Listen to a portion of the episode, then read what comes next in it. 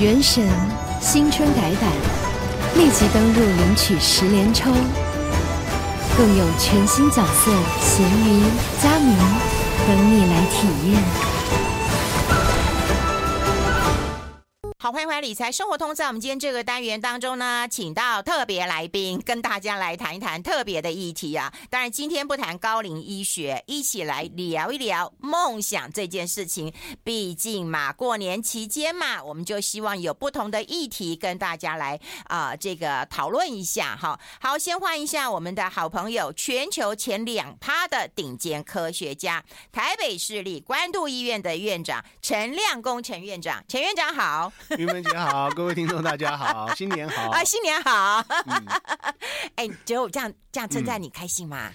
我觉得，嗯嗯，你会不会讲到今年榜单在揭晓的时候，压力很大呢？哎，全球。前两趴的顶尖科学家，我要是你妈妈，哎，我不能吃你豆腐，嗯，对不对？我就觉得好开心啊，好开心嘛，对不对？还好啦，嗯、还好，对啊，好好好骄傲啊，好优秀啊，而且讲很久，讲从去年讲到今年呢，没有了，没有哦，嗯，好啦，好啦，你太客气了，哎、嗯，那今天要跟大家聊聊不一样的议题，我们讲过说今天不谈高龄医学，嗯，对，我们希望跟大家来聊聊梦想这件事情，好不好？嗯、对，那因为你的书上本来就有提过梦想这件事情，嗯、那我们先讲一下啦。二零二三年，说实在，你飞来飞去，嗯、飞来飞去，嗯，对不对？一直在空中飞，医学的会议啦，好，然后参加很多的探研讨会，是，然后论文发表会，是，对，然后也去见了你的徒子徒孙们，是是是，对。所以，如果是龙年的话，嗯，你有什么样的愿望？我们先讲愿望好了，好不好？嗯嗯，愿望，我愿望，其实因为今年的 schedule 很基本上也都已经排了。所以出国还是几乎是每个月啊，嗯嗯，我出国几乎还是每个月，至少上半年是一个月一趟，嗯，然后下半年可能也有，至少目前也有个三趟。哎，像出国的话都是开会嘛，跟是是是是，都像上半年都比较近，大概日本、韩国，嗯嗯，那都是可以三天结束的行程，嗯，那下半年开始就会有欧洲、美国这种。对，像都都是医学会议，还是说医院跟啊啊都有？像有的有的是医学的会议，有的是呃，比如两个学校、两个医院的一些固定交流的往来。嗯，然后有的是反正嗯，政府有各种不同计划嘛，学校的、医院的。然后当然，你真的讲起来有一个稍微特别一点，就是三月份，嗯，我们有一个好朋友，嗯，呃，东京大学的一个教授要退休了哦，所以我们去。帮他这个庆祝退休，嗯，对，那他上任教授的时候，我们也去庆祝了，啊、所以所以要有始有终。哎、欸，你们是不是好朋友啊？然后你们是不是那种三个大叔在聊退休的这件事情？欸、他是其中一个，哦，好好玩哦。那他年纪比你大？他们都比我大差不多十岁了。嗯嗯嗯。然后，可是他的退休也没有真的，他其实是。会转入一个啊、呃、私人就嗯办公家的一个法人的研究机构，嗯，他那个是可以做到七十几岁了，嗯，他只是说会先从呃国立大学东京大学先退休，嗯，再转到这个呃算是民间的这个法人研究机构，嗯，哎、欸，我觉得很好啊，因为像日本也有退休的制度嘛，哈，有年纪的一个。是，可是我觉得一个医生的话，我觉得他应该可以，不管是做看病啦，做研究。是，我觉得可以到八九十岁、一百岁都没有问题。哎，美国是真的有八十几岁的教授，嗯，那他的主要的角色就是医学教育啊，因为他他一辈子了嘛，很有经验，然后。呃，到这个年纪，可能临床工作会少很多，嗯，所以他的时间会比较多，嗯，他会比较有耐心去。因为我现在其实教学生没什么耐心的，嗯，因为时间还是一个严师的阶段，是是是是，人老才会心慈，是是是是，就是我现在不够老，我现在时间还都还卡很紧，然后也都还觉得说，啊，你在干什么？你这怎么弄不好？这样子，我还是会有这种心，因为因为我我会比较急，我觉得这事情应该很快可以弄好的。可是像我去看美国有一些大学，他们那个八十几岁的教授就是。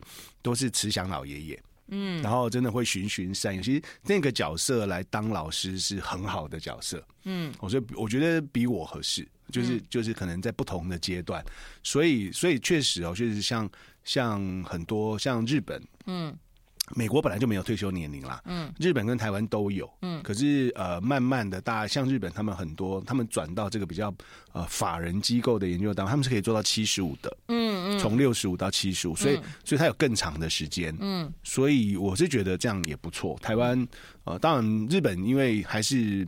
他没有修改退休年龄，嗯，他没有改。那、嗯、没有改的原因是担心给年轻人带来冲击。哦，对，那所以不要让年轻人觉得说工作机会会因为这样的受影响。嗯，但是他们就用退休后转任回聘，嗯、就是不影响正常的那个那个人事运作的方式，但是会用别的机制嗯去做。嗯、那国外大学也都有蛮多蛮成功的，所以。嗯所以理论上，他们这种做法我都觉得还蛮好的、啊。嗯，哎、欸，像你这样子啊，工作蛮忙的，嗯、然后就是有医医院的工作、嗯、行政的工作，嗯、对不对？然后还有在呃教书嘛，哈、嗯，然后有教指导学生的呃博士啊、论文啊，哈、嗯，然后还有要管理行政啊，哈、嗯，当然还有家人跟朋友啊。嗯嗯嗯。你对谁比较好？对谁比较不好？如果要分这几个阶阶层来讲的话，如果从朋友、家人、哦、学生、医生。好，从每个人的眼光来看，我对他们都不好啊。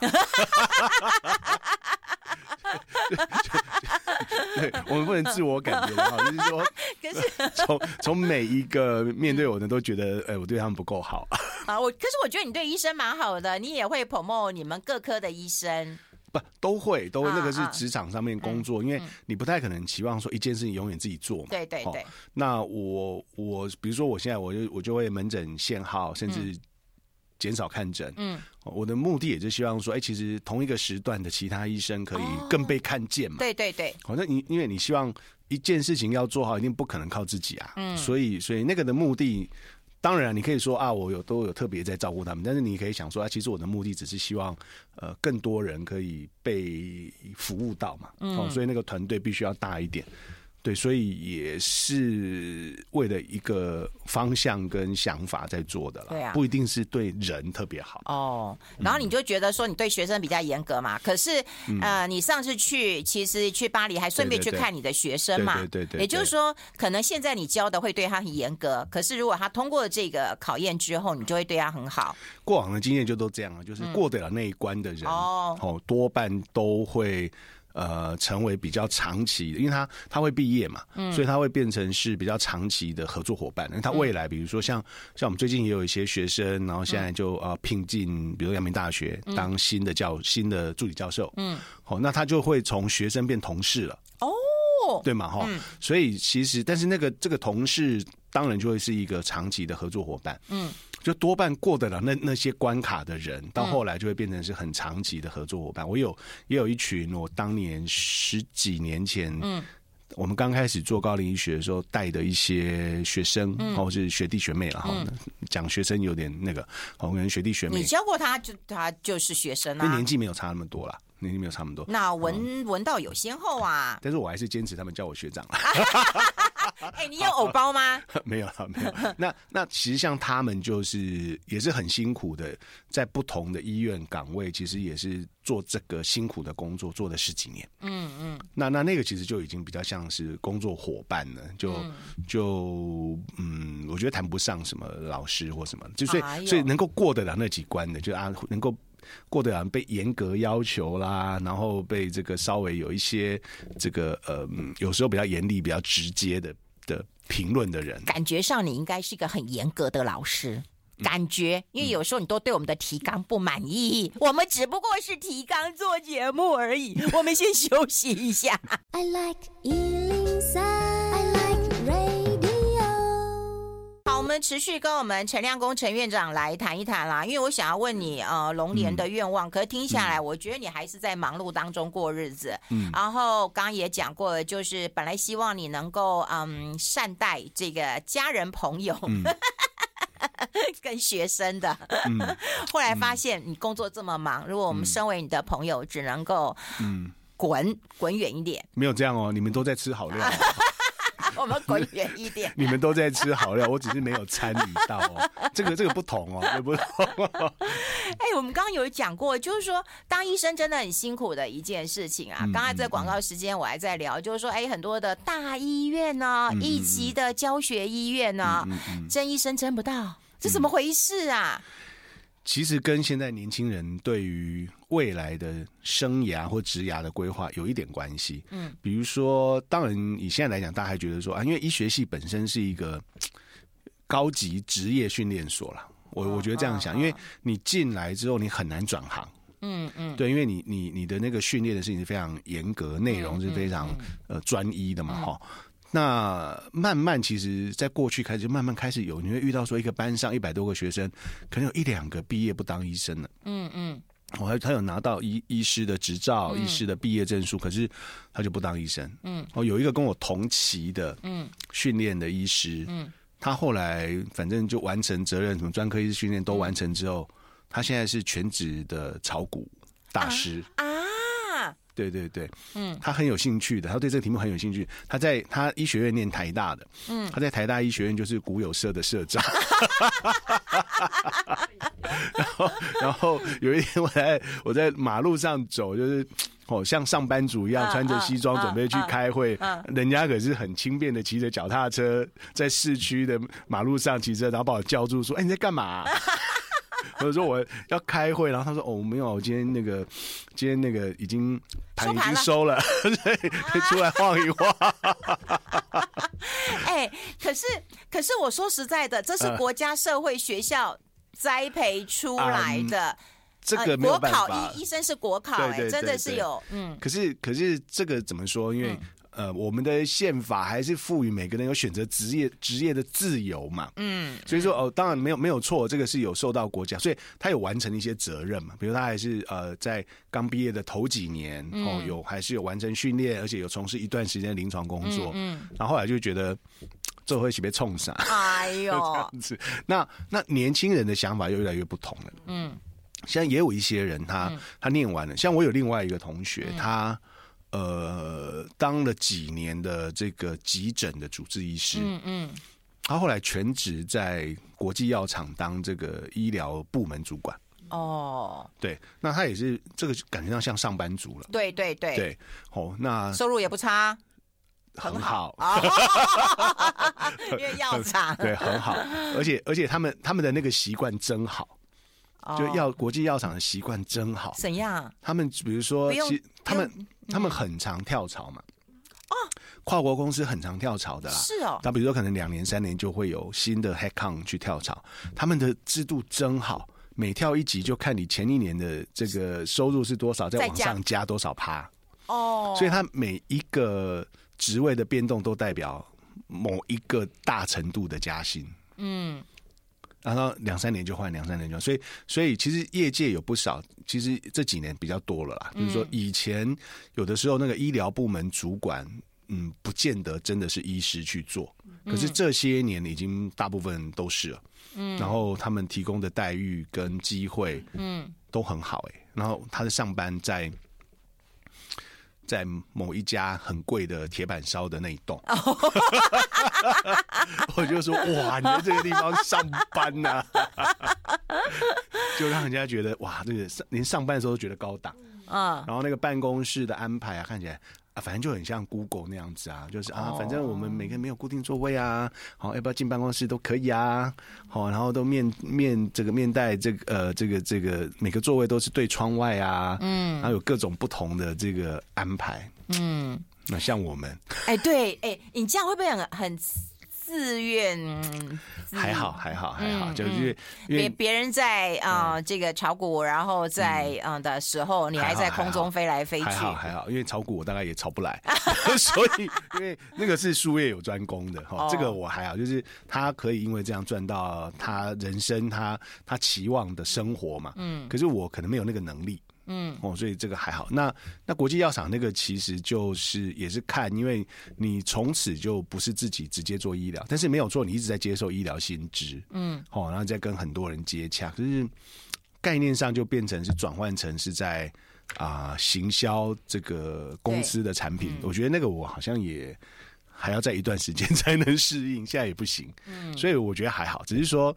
呃，有各种不同的了。那那我有一次有一年去韩国，听韩国人讲的是更夸张。嗯，韩国人的制度其实跟台湾也一样啊。嗯，嗯，就你医学系毕业之后，其实你不用拿专科医师，嗯，你只要在教学医院受训两年，嗯，你就可以出来开业，开开开开开诊所，开诊所，嗯，好，那那其实台湾也是这样规定，只是大家不常这么做啦。哦，大家不常做，大家还是会拿到一个专科医师哦才开业，嗯，他说韩国现在很多的大医院，不管什么科的医生都招不到。然后，但是学生常常就是毕业之后来受训两年就走了，嗯，然后就去开医美。哦，韩国开医美，对，然后全部都去做医美。他说韩国现在的医师，因为韩国的健保也。也蛮辛苦，韩国也是全民健保，弄起来也是蛮辛苦的。嗯，然后所以他们很多年轻的医生一样啊，先其实越是这么做的的制度，大家越会想要往那个自费往那个方向去发展，因为那方比较有空间嘛。对，那政府高度管控的那个体系跟制度就会比较难做嘛。嗯，所以他们讲说，现在不管什么科，他们甚至于说什么，你觉得哎，加医科你想去开业，应该走加医科吧？对对对。或者你加医科也不太招得到啊，很多人来个两年，第三年就走了。天啊！所以现在不止四大皆空啊！嗯、以前不是什么外科、内科、什么急诊，台湾我觉得还小儿科。台湾大家还会觉得要拿个专科，嗯，哦，可是有一些人如果把你未来的生涯想的比较通透的人，嗯、像韩国的那些，嗯，他就是立志要做医美。有的人甚至他考医学系就是立志，嗯，要有这张执照去做医美，嗯。那如果他是这个志向的话，他当然选最有效率的。捷径嘛，嗯，那对他来讲，专科医师可能意义就不是那么大，嗯嗯，所以所以像有一些现在很多年轻人的想法是在很一开始走路走进这个职场就决定了，嗯，那所以他的选择也很直接，就是你回过头来讲，如果他是想就是专心走医美的人，嗯，他这样的选择其实是最快的。对啊，坦白讲，我最近有一个很好的朋友，他女儿也要嗯、呃，就是要选科别了，嗯嗯嗯，他就说。我女儿干嘛那么辛苦啊？选个医美就好了。哎、嗯，你看，父母亲也是这样想法的。是啊，是啊，我们待会儿来想一想，济世救人。好，我们来想一想你的梦想。我们先休息一下。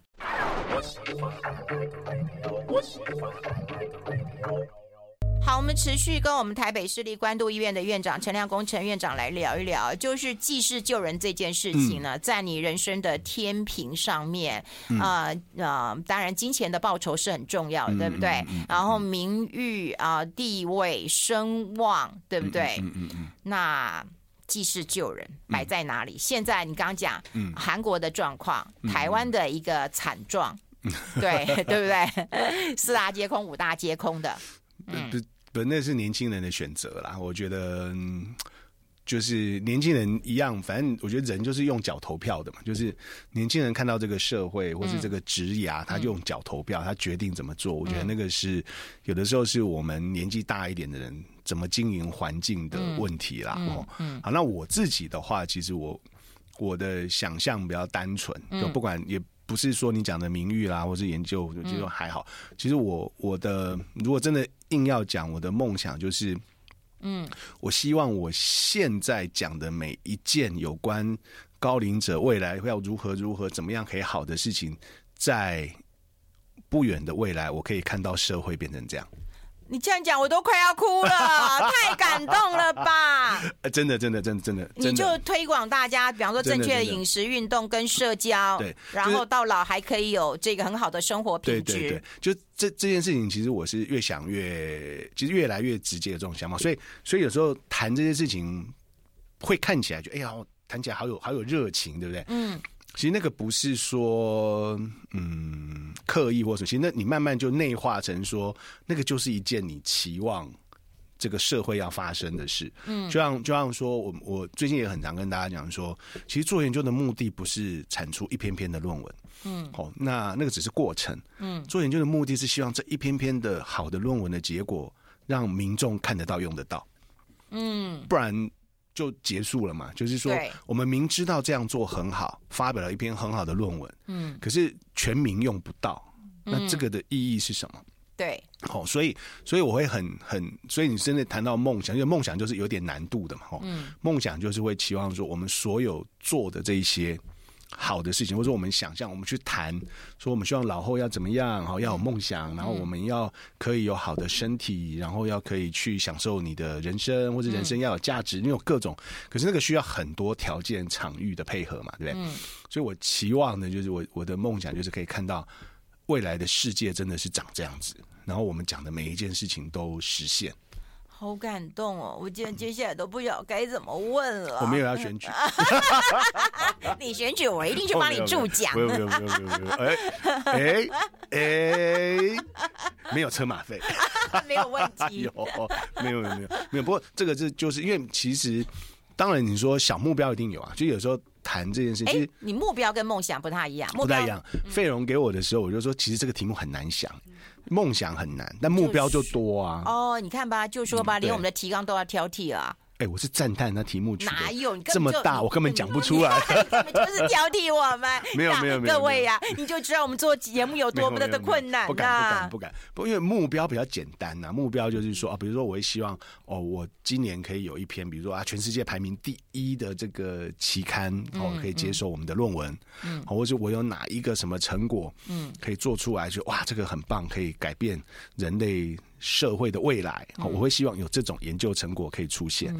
好，那这是一个短期的目标嘛？因为这个如果当做梦想的话，那 那有点远了。就我们我们希望他可以看得到，而且我们也在那个路上嘛。好，那那就是一个一个一个 milestone，希望可以达成的。那梦想就是全部都要看到这些事情都可以，我们讲的那个美好世界都可以真的。让我们活在里面，这样哦。就算说我失智了，我还可以在我的空间当中走来走去。是，然后每个人都会对你很好，嗯、都知道你是什么样的人，哎、然后都可以协助你，然后让你活得。不受到失智这件事情的影响，就在你的空间里面有一个好的生活。嗯，这真的是美好的生活，是不是？嗯，这是一个梦想。原来我们想到的都是目标，那我做也不敢讲我的那个目 那个梦想。我本来只想说，哦，今年可以开个画展，这真的是太小了，太小，太小了。